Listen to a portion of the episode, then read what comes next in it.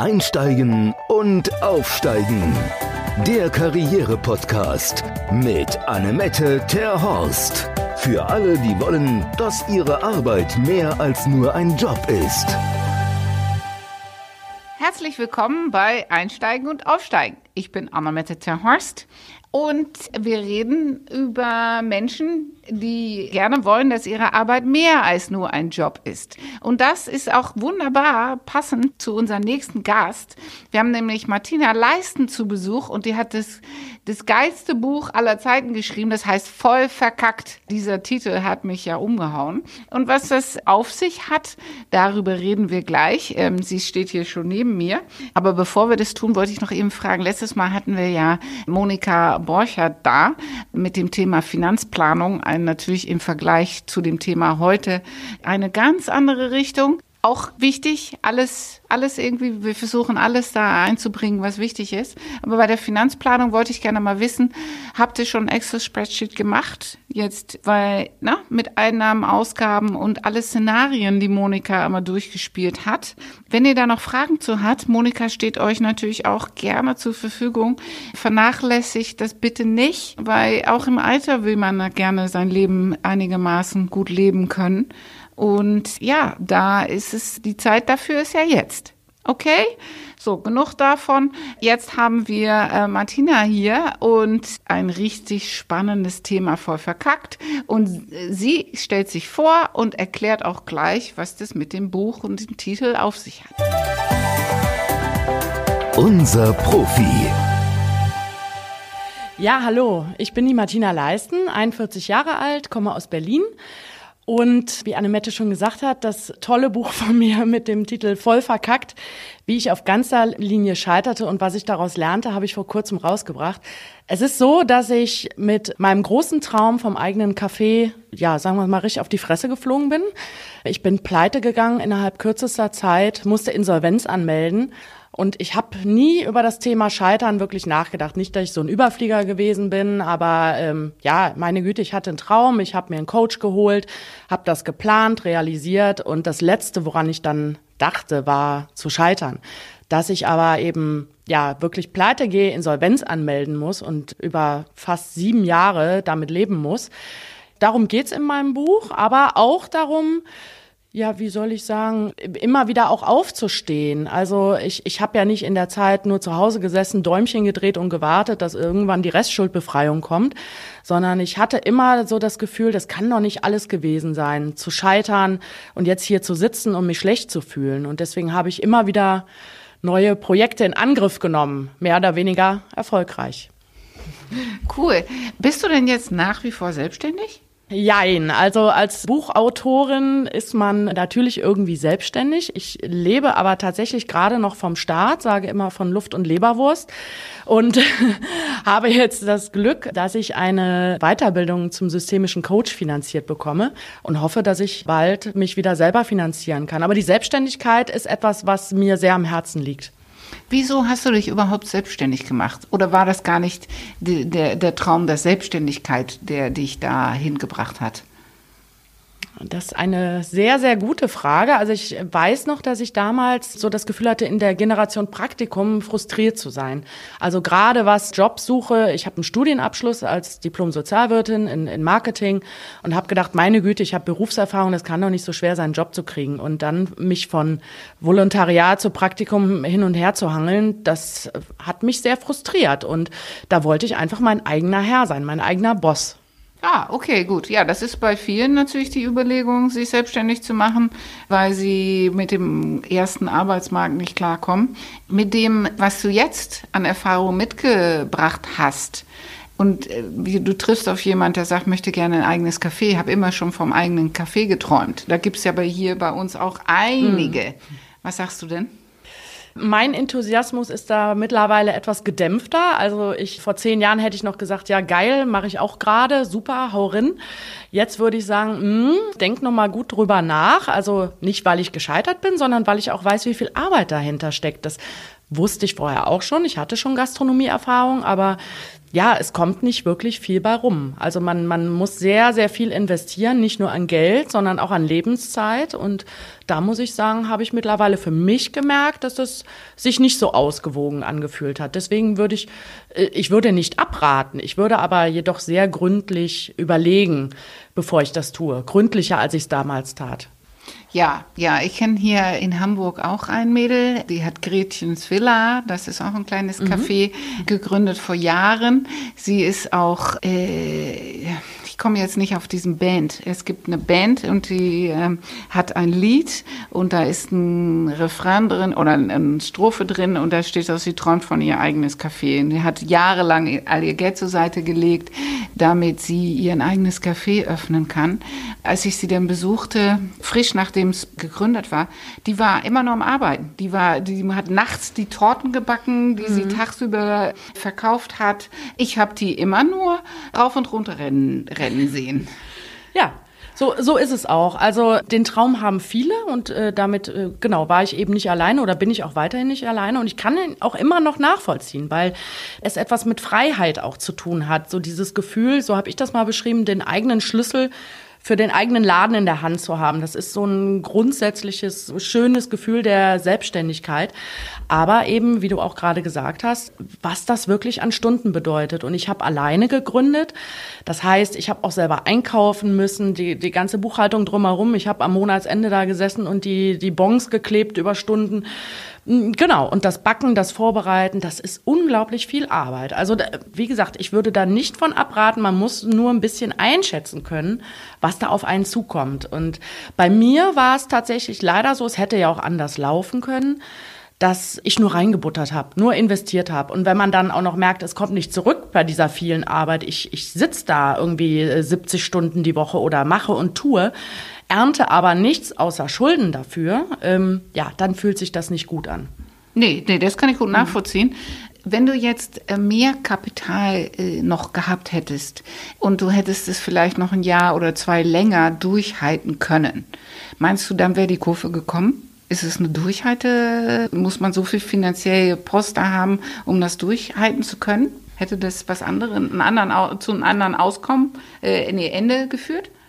Womöglich ja. Also ich, ich muss sagen, ich bin der festen Überzeugung, wenn ich mehr Rücklagen gehabt hätte, es war nicht die Toplage, aber ein, ein, äh, gerade ein Café, man baut sich ein Stammpublikum auf, auch wenn man eine gewisse Lauflage hat, braucht einfach Zeit. Und mein Berater hat mir damals auch gesagt, so nach einem Jahr kann man frühestens absehen, wie es sich entwickelt, um dann weitere Prognosen zu tätigen oder zu sagen, okay, ich ändere dies und das. Und es wäre mir leichter gefallen, auch länger durchzuhalten, weil natürlich natürlich diese Schulden im Nacken und dieser ständige Druck, das hat es total erschwert für mich überhaupt noch jeden Tag, mich zu motivieren und dahin zu gehen und zu sagen, okay, das hat noch Sinn, weil wenn man innerlich aufgegeben hat, ich glaube, das ist auch mit das Schlimmste, nicht nur das Finanzielle, sondern die innere Kapitulation, dann ja, ist es schwer, das Ding weiter durchzuziehen.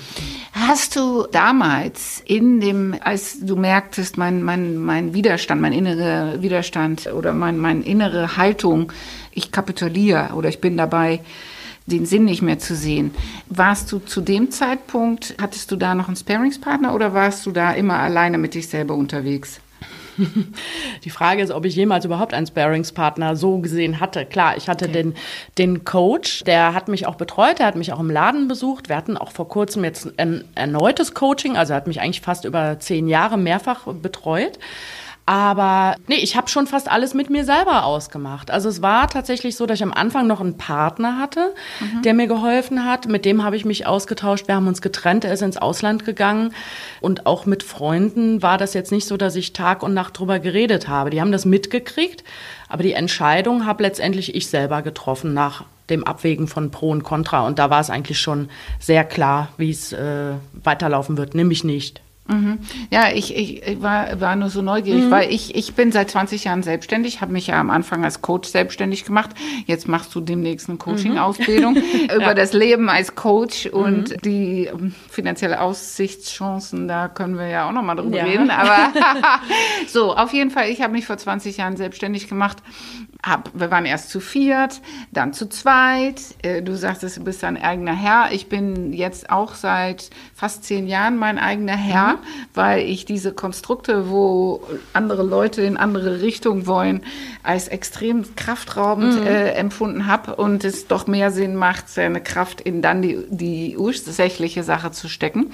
Und ich habe in den Jahren, wo ich jetzt alleine als verantwortlich bin, eine kollegiale Beratung gehabt. Ah ja. Mhm. Äh, mhm. Und das Leben geht ja mit Ups und Downs so oder so. Mhm. Und äh, vor ein paar Jahren, muss ich sagen, da war ich eigentlich schon über den ersten Berg kam aber finanziell so wenig bei rum, dass ich zu meinen kollegiale Beratungspartnerin dann sagte, noch ein so ein Jahr, und ich mache den Laden zu. Mhm, mh. Und da sagte sie, nee, du hast so viel auf den Weg gebracht, jetzt musst du dieses bisschen Geduld noch mitbringen, weil Geduld ist ja eine meiner nicht vorhandenen oh ja, Eigenschaften. Oh ja. Mhm. So, und, äh, und wenn ich nicht auf sie gehört hätte, hätte den Laden zugemacht. Ach ja. Hm. Und jetzt sind wir echt so wie, wie die Knospe, die aufgegangen ist. Jetzt so, dass das das Dümmste gewesen wäre, was ich hätte tun können. Weil hm. man, ich habe eine andere Freundin, die ist auch äh, zehn Jahre selbstständig gewesen, alle zwei Jahre mit einer anderen Idee,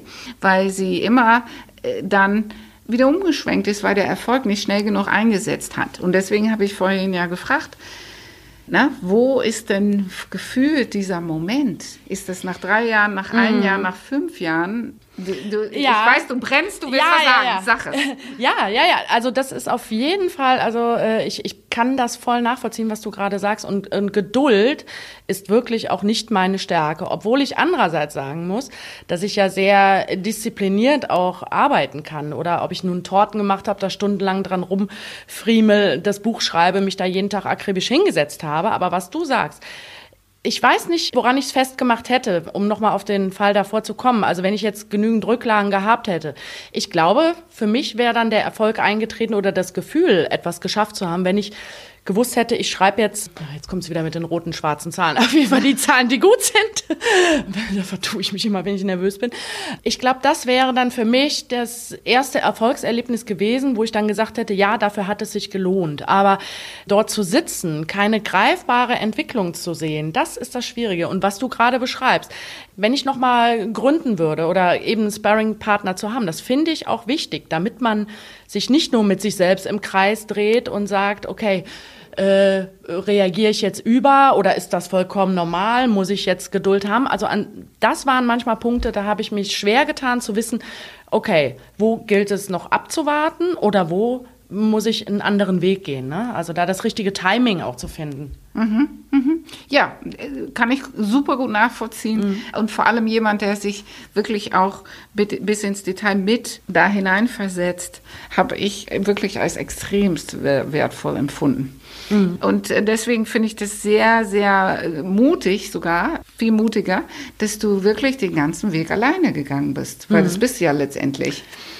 Ja, letztlich ja. Aber ich, ich habe da gar nicht so drüber nachgedacht. Ich, ich, damals war es so, hätte ich mir jemanden suchen müssen. Es war auch niemand da, mit dem ich das gemeinsam hätte machen müssen. Ich glaube, ich hatte Angst davor, über die Innendekoration zu diskutieren. Mhm. Heutzutage würde ich sagen, okay, wenn ich zum Beispiel für den operativen Teil zuständig wäre und der andere für, was weiß ich, Werbung und, und Finanzierung oder sonstiges, dann könnte ich mir das schon eher vorstellen. Aber ja, vielleicht ist das so auch bisher mein Weg gewesen, der, der Einzelkämpfer, der Alleinkämpfer zu sein. Ist nicht immer das Beste, wie ich selbst erfahren habe und wie man eben auch oft hört. Weil, ja.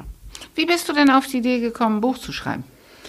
Das ist so ein bisschen von selbst gekommen. Also es, es gab schon mal so Ansätze. Also ich habe ja tatsächlich auch auf der Fuck Up Night gesprochen vor vier Jahren. Das ist ja eine Veranstaltung zum Scheitern. Das, das war auch so ein Moment. Da habe ich durch Zufall von erfahren und dachte, ach, da habe ich doch was zu, zu sagen. Habe mich gemeldet und wurde eingeladen und stand eine Woche später auf der Bühne. Mhm. Und beim Buch war das so, dass ich über eine Bekannte, die auch ein Buch herausgebracht hat, über Depressionen, mir dann dachte, Ach, wenn, wenn sie sich mit diesem Thema auseinandersetzt, ich habe ja auch mein Thema, sagen wir mal so, das Scheitern, dann warum soll ich da nicht auch einfach mal ein Buch drüber schreiben? Also scheint ja Leute zu interessieren, auch solche Themen. Und, und das klingt jetzt so bescheuert, aber ich glaube, so sind manchmal diese Callings, diese Momente, in denen man dann merkt, okay, und um es kurz zu machen, ich habe dann einfach den Verlag, bei dem ich jetzt bin, angeschrieben und es hat geklappt. Wie ich nachher erfahren habe, ist das keine Selbstverständlichkeit. Nee, ja. Also ja, ja. Das, das, war super. Mhm, ja. Mhm, mhm. ja, okay, dein Buch. Du hast ja gesagt, das ist ein Buch über das, über das Scheitern, aber nicht nur, mhm. sondern worüber ist es noch? Naja, also es, es gibt auch schöne Momente in dem Buch. Also es, es geht nicht nur darum, dass ich jetzt beschreibe, wie ich gescheitert bin und wie schlecht es mir damit ging, sondern die Versuche, die ich angestellt habe, mich aus äh, den Situationen zu befreien beispielsweise. Auch vor allem, wie es mir damit erging. Also wie fühlt sich Scheitern an? Was macht es mit einem, mit der Seele? Und ja, gerade wenn man ganz tief unten ist. Ich meine, ich habe Antidepressiva irgendwann geschluckt, die nichts gebracht haben. Ich hatte wirklich Suizidgedanken. Habe, ja, naja, also, aber trotzdem, ich, ich war immer jemand, der irgendwie stark war, auch nach außen. Also ich habe das nie so nach außen getragen. Die meisten haben das nicht mitbekommen. Ich möchte vor allem, dass dieses Tabuthema, was immer noch ein Tabuthema ist, darüber zu sprechen, wie es einem geht, wenn man scheitert, ja, vor allem darüber möchte ich in dem Buch sprechen oder damit auch anderen Menschen Mut machen. Okay, okay, okay, ja, aber das also, ist ja. ja, ja, ja, ja, ja, auf jeden so Fall. Auf nee, einmal. Das, nee, nee, nee, nee, nee, nee, gar nicht, gar nicht. Nein, was was mir so, was bei mir so rüberkommt, das Thema Selbstwertgefühl mhm. und dem Scheitern. Du hast dich über dein Außen definiert. Ja. Ja. Und das ist das. Ich habe ja hier jeden Tag Menschen sitzen, die ihren Job verloren haben. Und die sehen das ja auch als ein Scheitern, weil wir uns über diese Funktion, die, die Rolle, die wir einnehmen, definieren, mhm. aber nicht über unseren eigenen Wert. Mhm. Weil du bist ja nicht gescheitert. Ja. Ja, um ja, Gottes aber, Willen. Ja. Da, es ist ja dein Vorhaben, was nicht funktioniert mhm. hat. Aber du bist ja du. Und du bist ja, hast ja genau den gleichen Wert, den du auch davor hattest. Der schwächt sich oder der, der, das ist wie man, wenn man einen, einen 50-Euro-Schein zertrampelt, zerknüttelt, mhm. auf den Boden wirft, drauf rumtrampelt, mhm. Kaffee drüber schüttet. Der Wert, diesen Schein, ist nach wie vor der gleiche. Hm. Der ist ja nicht gescheitert, nur weil er jetzt ein bisschen dreckig oder zertrampelt ist. Ja. Und das ist das, dieses im Kopf sich zu trennen hm. von, von der Situation. Du, du bist nicht, du bist okay. Du bist nicht gescheitert, dein Vorhaben ist gescheitert.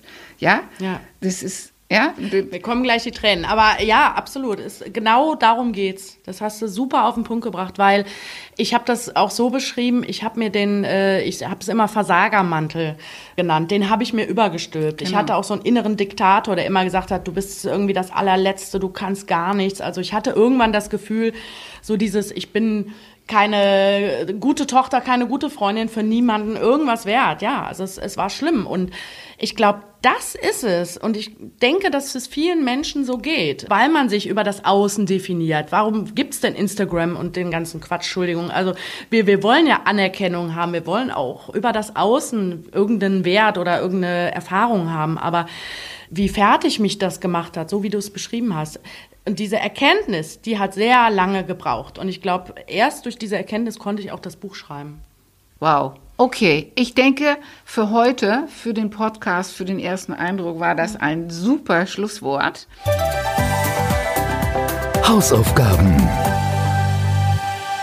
Was ich immer zu meinen Gästen immer vorher sage und euch auch immer mitgeben will, ist natürlich eine kleine Hausaufgabe, ein, ein Lesson learned, ein Impuls, den man für, die, für sich und die nächsten Tage mitnehmen kann, um darüber nachzudenken, was bedeutet das jetzt für mich. Und da wollte ich dich auch zu einladen, Martina. Vielleicht hast du, weil ich, ja gut, ich will nicht vorgreifen. Sag du, was hast du mitgebracht? Äh, ja, also ich, ich habe mir in der Tat schon ein paar Gedanken gemacht und dachte auch so, ich, ich guck mal, worüber wir sprechen. Jetzt bin ich gerade selber noch etwas sprachlos von diesem letzten Thema.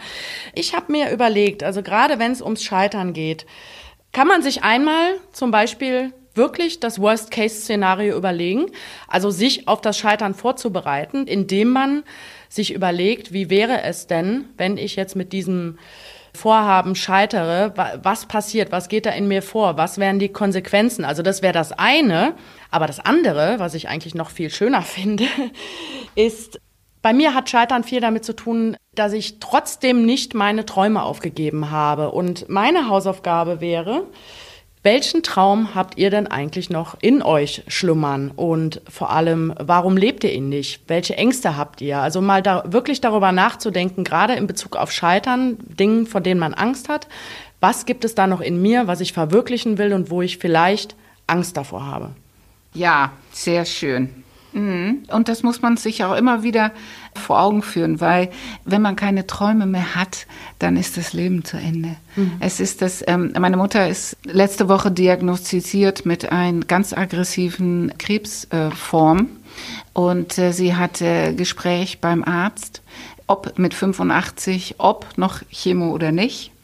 Und meine Mutter guckte ihm völlig entgeistert an bei dieser Frage, weil sie noch so viel vorhat. Mhm. Und äh, deswegen, da ist noch, sie muss noch so viel von wow. Schönes, sie mhm. hat noch so viel äh, Träume und, und so viel, was sie noch erleben will und so weiter. Und da war die Frage, hatte sich dann damit erübrigt. Mhm. Und das ist das, man braucht immer noch Ziele und Träume und Wünsche. Das ist, das, das ist der Lebenselixer. So, ja, Mensch, das war jetzt ein ganz intensiver Podcast, doch wieder ganz anders als sonst. Ich hoffe, es hat euch auch genauso gut gefallen, wie es mir gefallen hat. Vielen, vielen Dank liebe Martina, dass du hier bei uns warst. Vielen Dank ebenso, liebe Annemette. ja, und wenn ihr voll verkackt haben möchtet, äh, Martina hat, es stellt ein signiertes Exemplar zur Verfügung. Erzählt uns die Geschichte vom Scheitern, info at iconex.de und dann bekommt ihr ein äh, signiertes Exemplar von Martina zugeschickt. Ja? Ist das ein Deal? Dann freue ich mich, wenn ihr auch das nächste Mal wieder dabei seid. Danke. Tschüss. Unser Ausblick. Und der nächste Folge haben wir Michelle Use bei uns und sie steht schon neben mir und stellt sich kurz vor.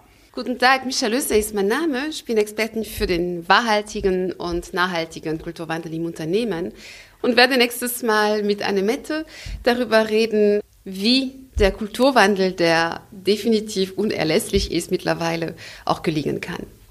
Und warum ist er denn so unerlässlich, wird sie auch verraten und äh, die unterschiedliche Facetten. Und sie hat auch eine ganz spannende Hausaufgabe dabei. Welche das ist, verrate ich natürlich nicht, aber den erwartet ihr auch gar nicht. Deswegen freut euch auf die nächste Folge. Ich sag Dui und Michelle sagt Au revoir, à bientôt.